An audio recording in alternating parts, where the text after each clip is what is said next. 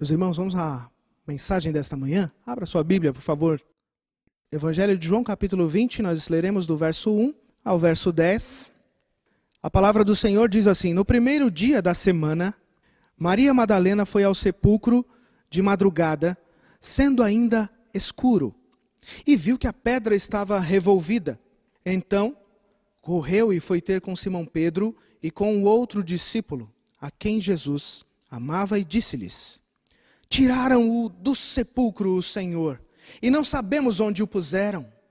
Saiu, pois, Pedro e o outro discípulo e foram ao sepulcro.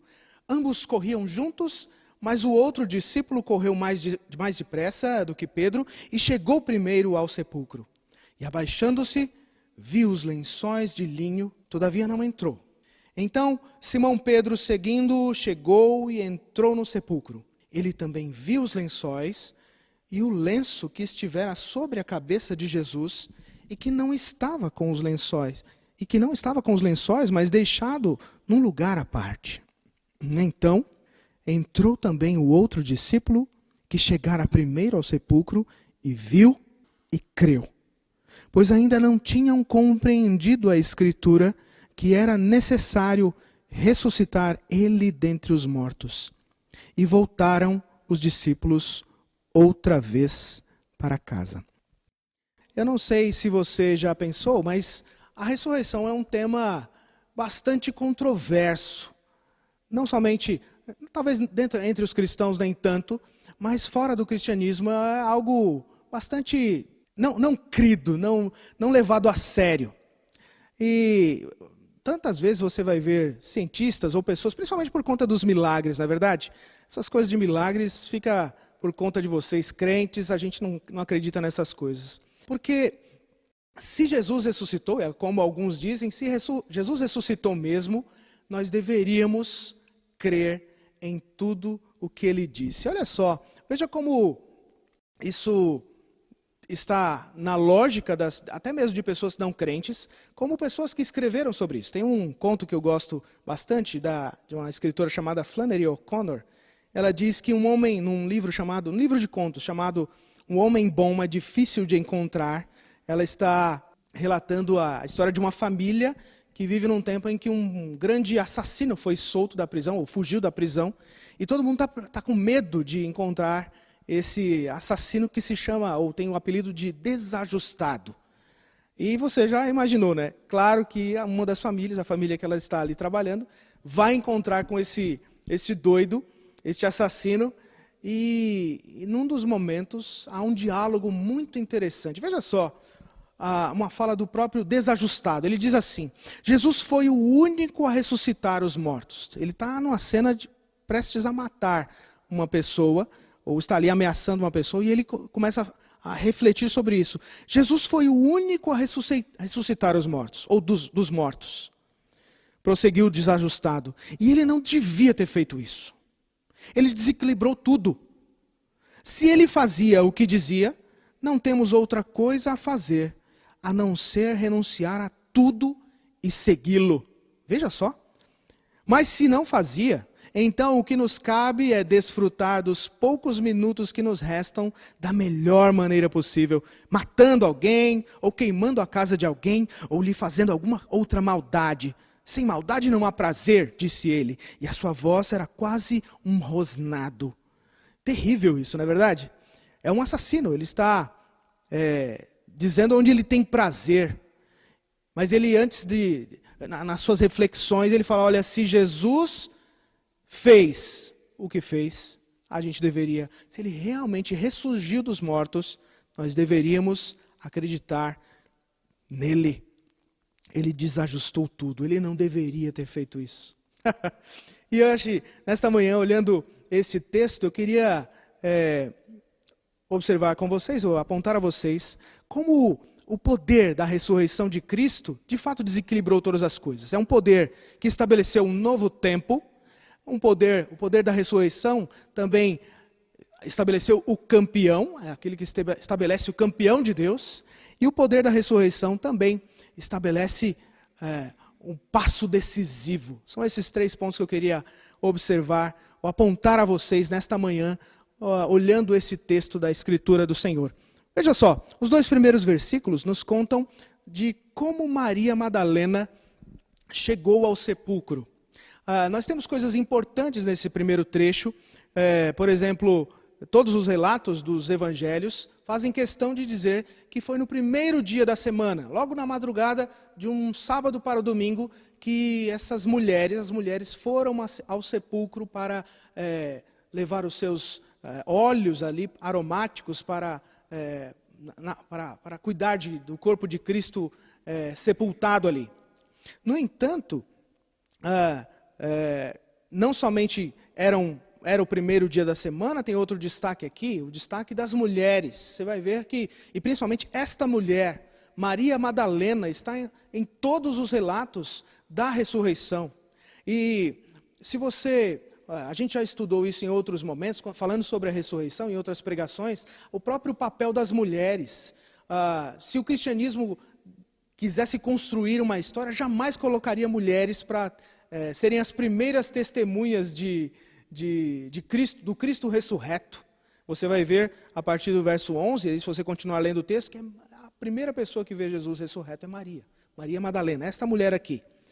Mas eu não quero me me ater a estes dois pontos, eles são importantes, mas não para não vou me de, destacar, me deter neles nesta manhã. Eu queria que você olhasse neste meu primeiro ponto, quando eu digo que a, o poder da ressurreição estabelece um novo tempo, eu queria, queria que você observasse uma palavra sutil aqui na construção do evangelho do apóstolo João. Veja só, ele diz que Maria Madalena foi ao sepulcro de madrugada, sendo ainda escuro. Eu digo que a, o poder da salvação estabelece um novo tempo, porque no Evangelho de João, especialmente, meus irmãos, a, a palavra escuridão, trevas, é, ela, tem uns, ela, tem, ela, é usada de maneira cuidadosa pelo evangelista. Ela tem, sabe, o recurso que, que João usa é dizer que era, um, era a noite mas também com um duplo sentido de como se havia trevas sobre o coração, havia trevas sobre o entendimento. É esta a, a, a intenção de João quando ele usa este recurso. Você vai, deve lembrar, capítulo 3 de João. Você deve lembrar que um homem vai atrás de Jesus, chamado, este homem chamado Nicodemos, capítulo 3, verso 2, Nicodemos vai atrás de Jesus e João é cuidadoso em dizer que ele vai atrás de Jesus à noite. A palavra diz assim: "Este, Nicodemos, de noite foi ter com Jesus". Talvez você não não, não, não, ainda não concordou com o meu ponto, mas veja só, olha só. Capítulo 6, verso 17. Jesus e os discípulos indo a Cafarnaum.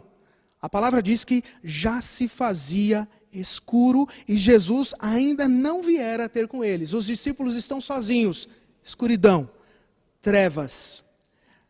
Você tem mais um momento que você deve lembrar, capítulo 13, verso 30. A última ceia. Jesus está com os seus discípulos e ele entrega um pedaço de pão, um bocado de pão a Judas.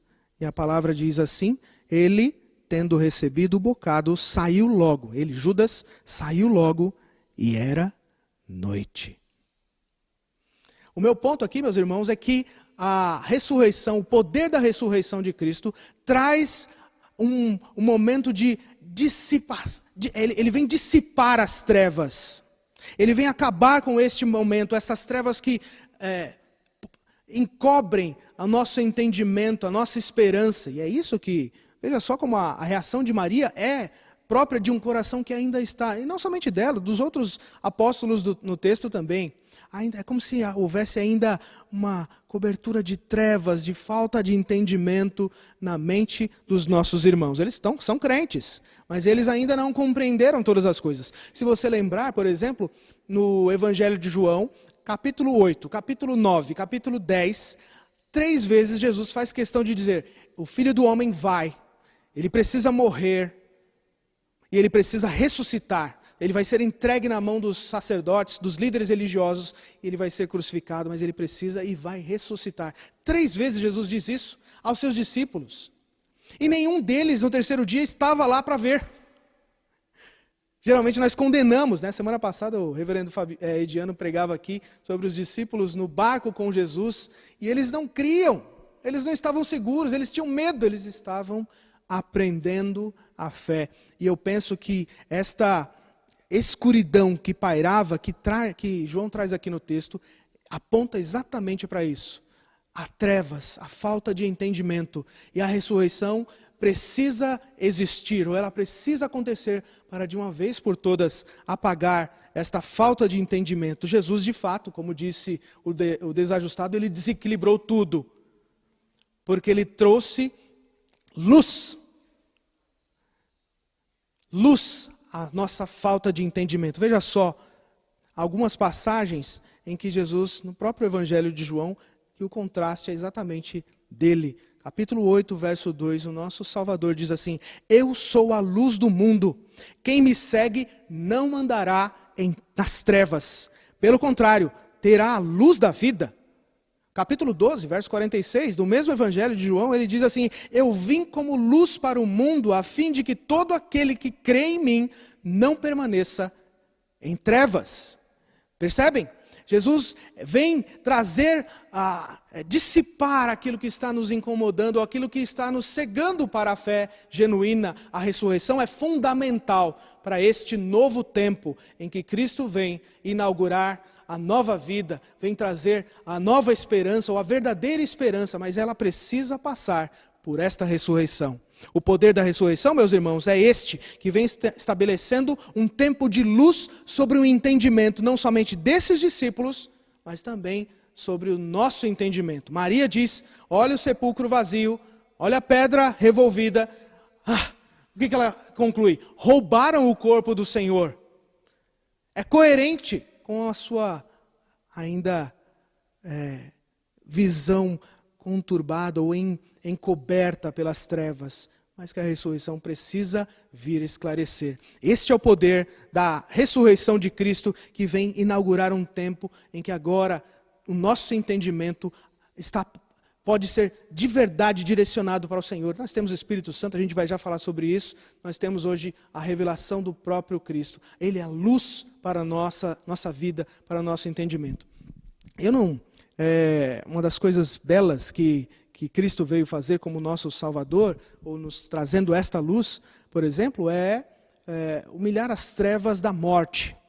A morte, o diabo, eles, eles pensam que é, tem toda hora a intenção de atrapalhar a obra do nosso Redentor.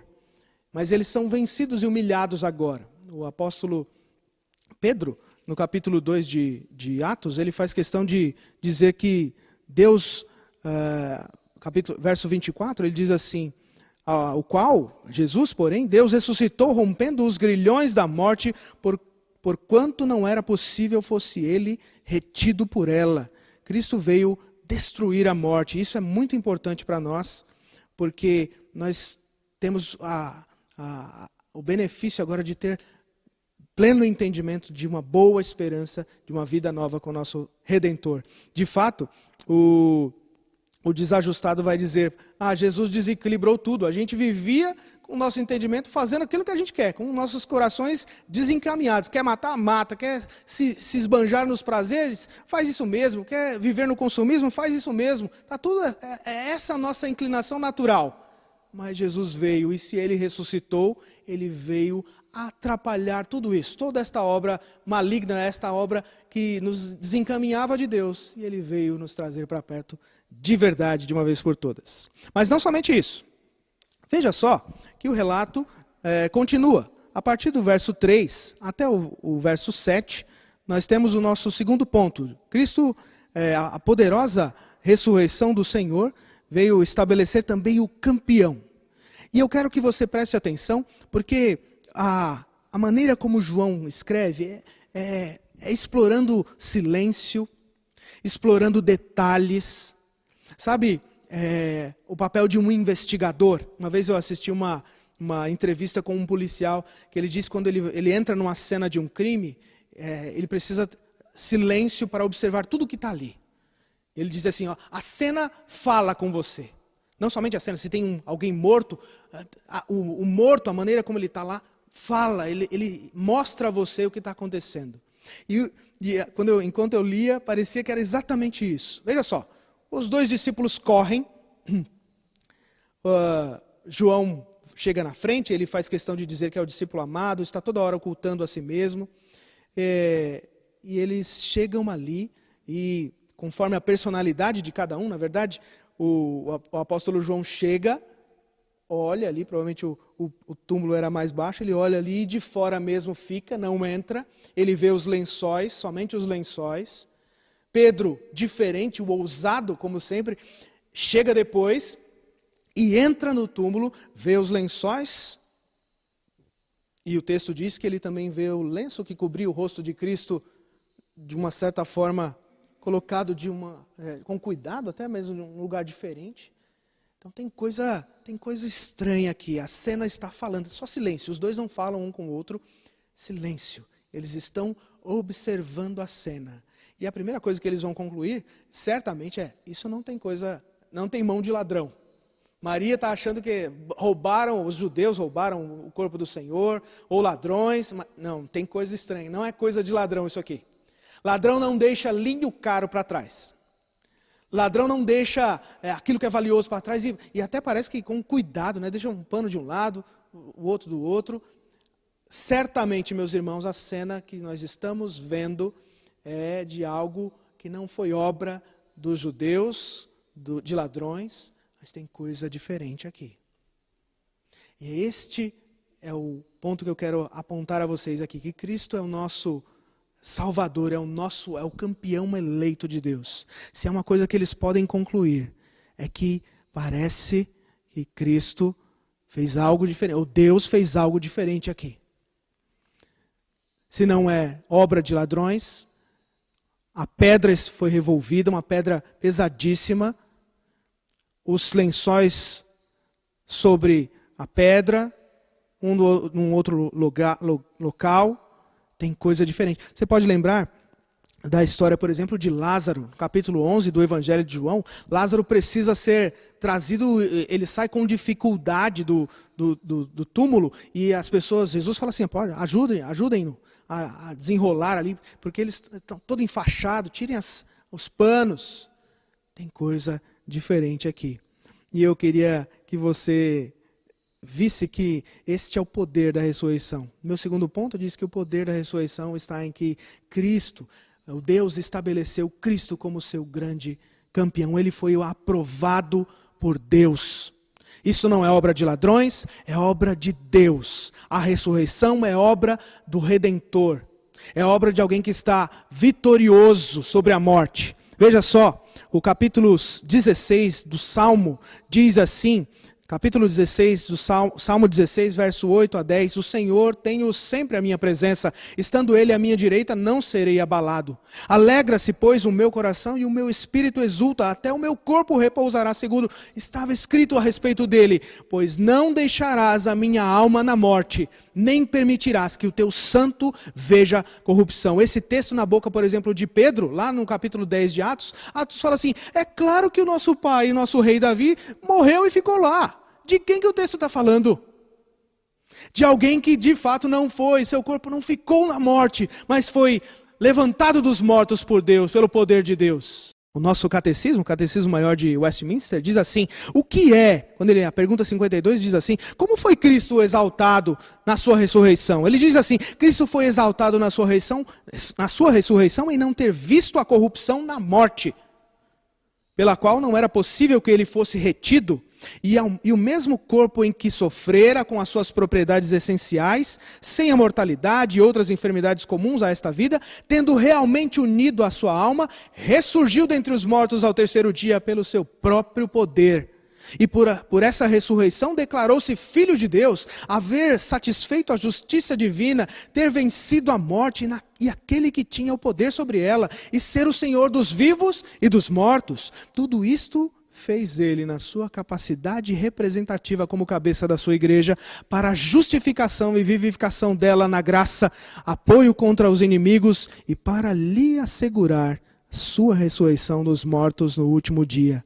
Jesus de verdade desequilibrou tudo. E ele foi o eleito campeão de Deus. Atos capítulo 2, verso 24, já li aqui, citei a vocês. Pedro dizendo: Ao qual, porém, Deus ressuscitou e rompendo os grilhões da morte, porquanto era impossível fosse ele retido por ela. Você deve lembrar, João, o Evangelho, diz no capítulo 2, verso 19: Jesus, diante do grande templo, fala assim aos seus discípulos e aos sacerdotes: Destruí este santuário, e em três dias eu o reconstruirei.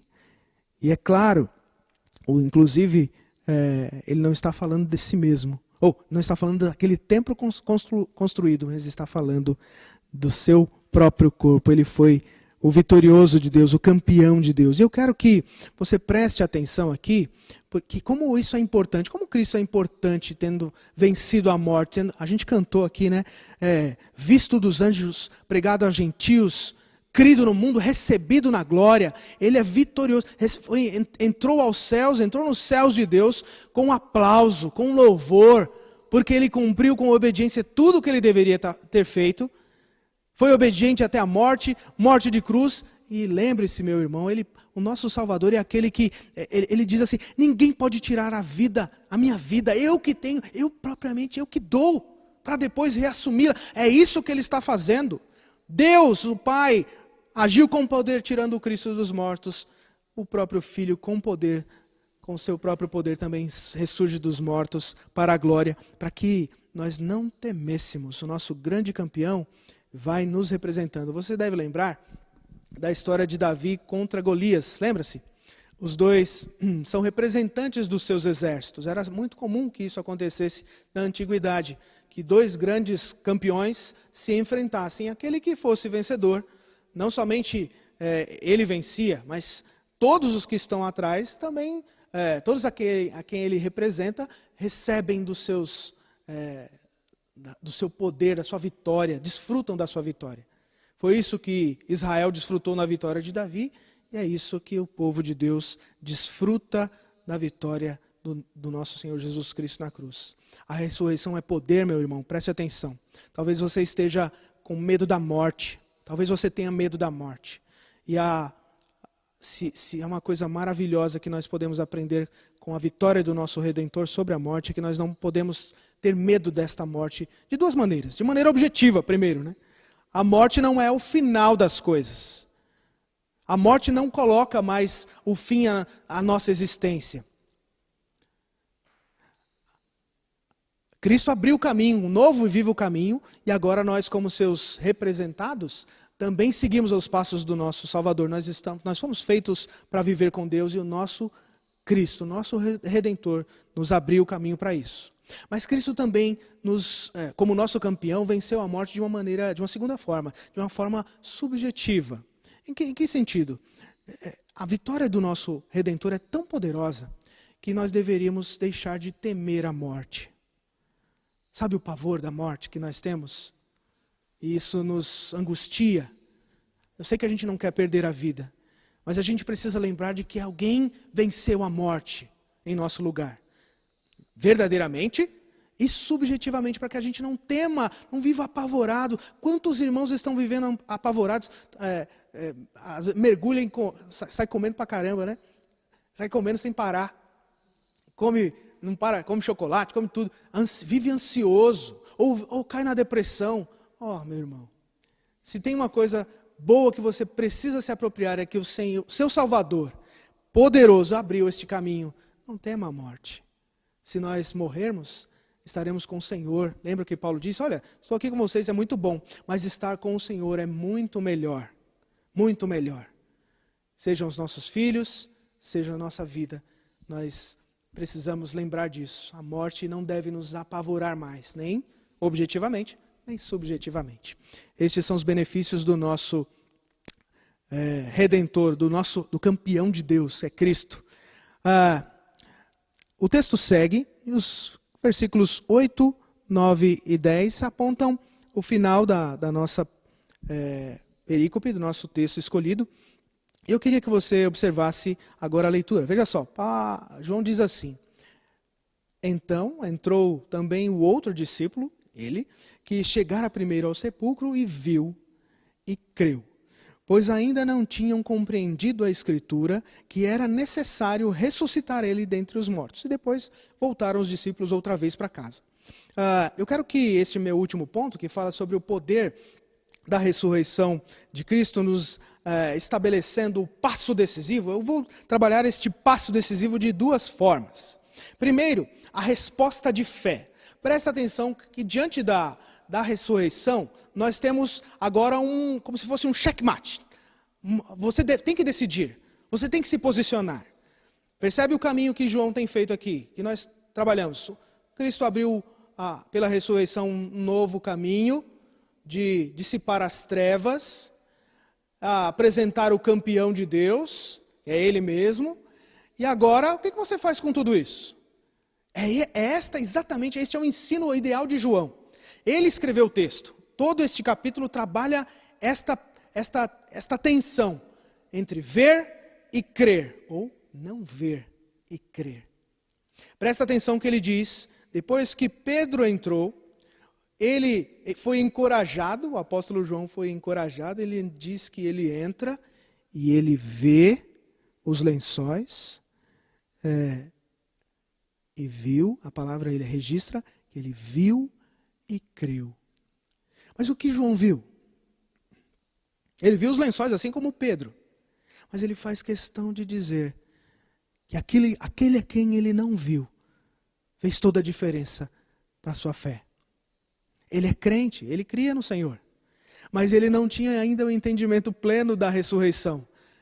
Veja, Jesus falou diversas vezes a respeito da ressurreição e os discípulos não entenderam, eles não esperavam isso. Nenhum deles. Mas aí João está dizendo: não é obra de ladrões, isto aqui é a obra de Deus. E uma obra inimaginável. Ele não está aqui. O corpo não está aqui.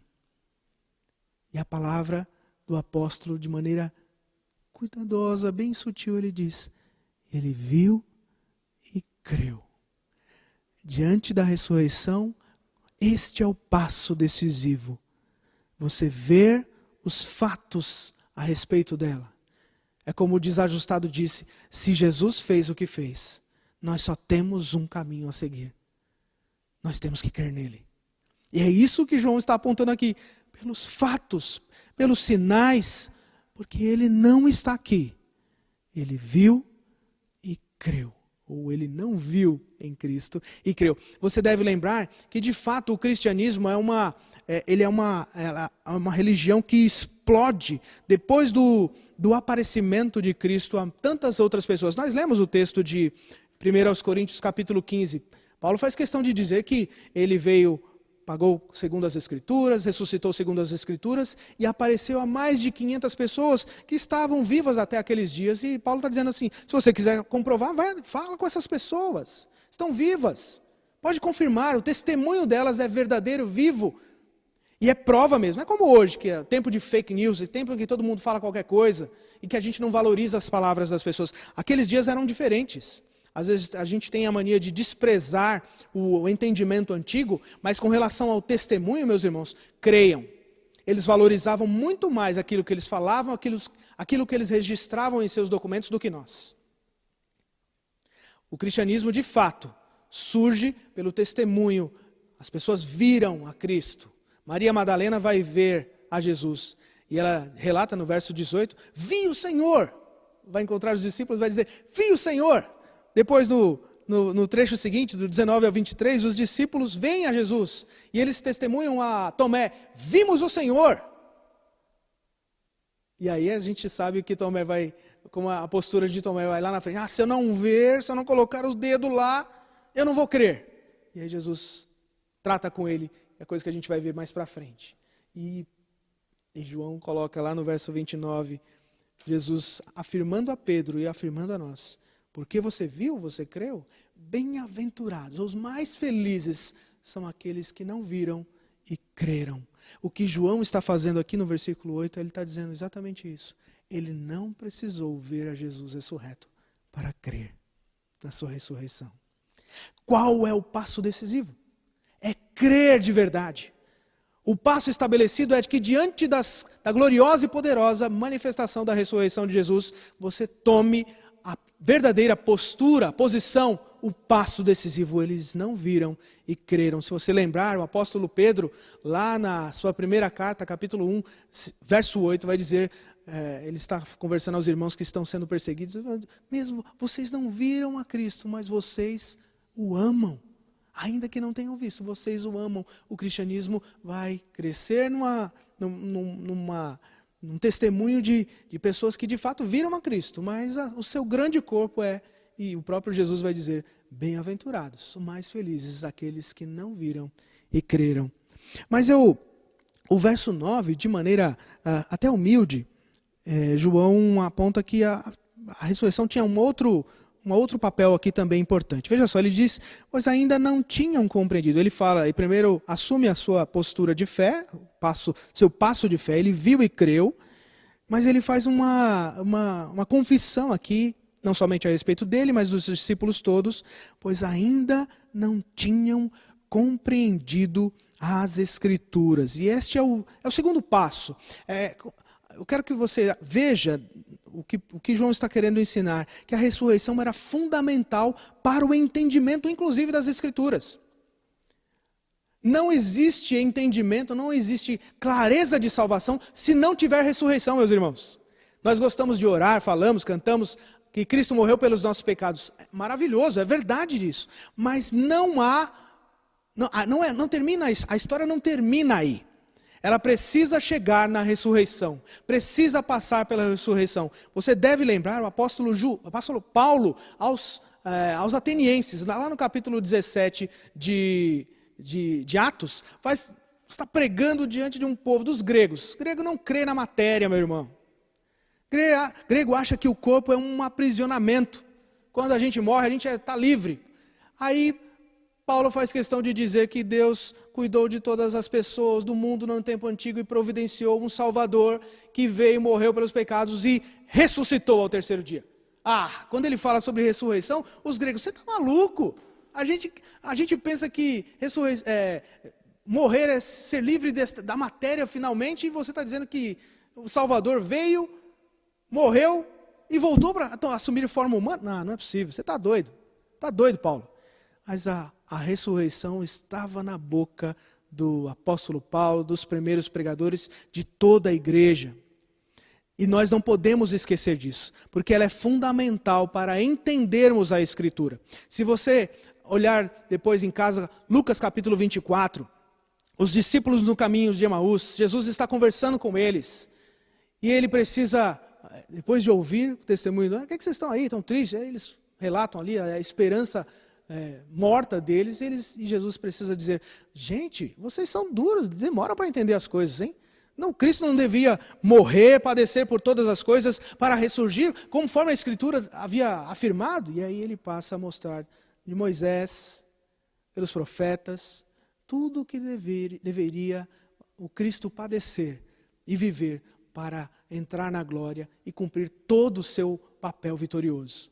E não somente aos discípulos em Emaús, depois ele faz isso inclusive com os discípulos, soprando depois o, o, o Espírito para que eles entendessem a Escritura de que na lei, nos salmos e nos profetas, tudo já apontava para a glória do Messias, não ser ressurreição. Então a ressurreição é poderosa por estabelecer este passo decisivo. Sem ela, nós não teríamos esse entendimento. O capítulo 2 de João Logo depois que Jesus fala é, que reconstruiria uh, o templo, é, verso 22, veja só. A partir do verso 19, 2,19, Jesus lhe respondeu: Destruí este santuário e em três dias eu o reconstruirei. Replicaram os judeus: Em 46 anos foi edificado este santuário e tu em três dias o levantarás? Ele, porém, se referia ao santuário do seu corpo, falando de, ressurreição aqui. E aí, olha só o que João faz questão de, de registrar no verso 22. Quando, pois, Jesus ressuscitou dentre os mortos, lembraram-se os seus discípulos de que ele dissera isto. E creram na Escritura e na palavra de Deus. A ressurreição é fundamental para entendermos a Escritura de maneira completa.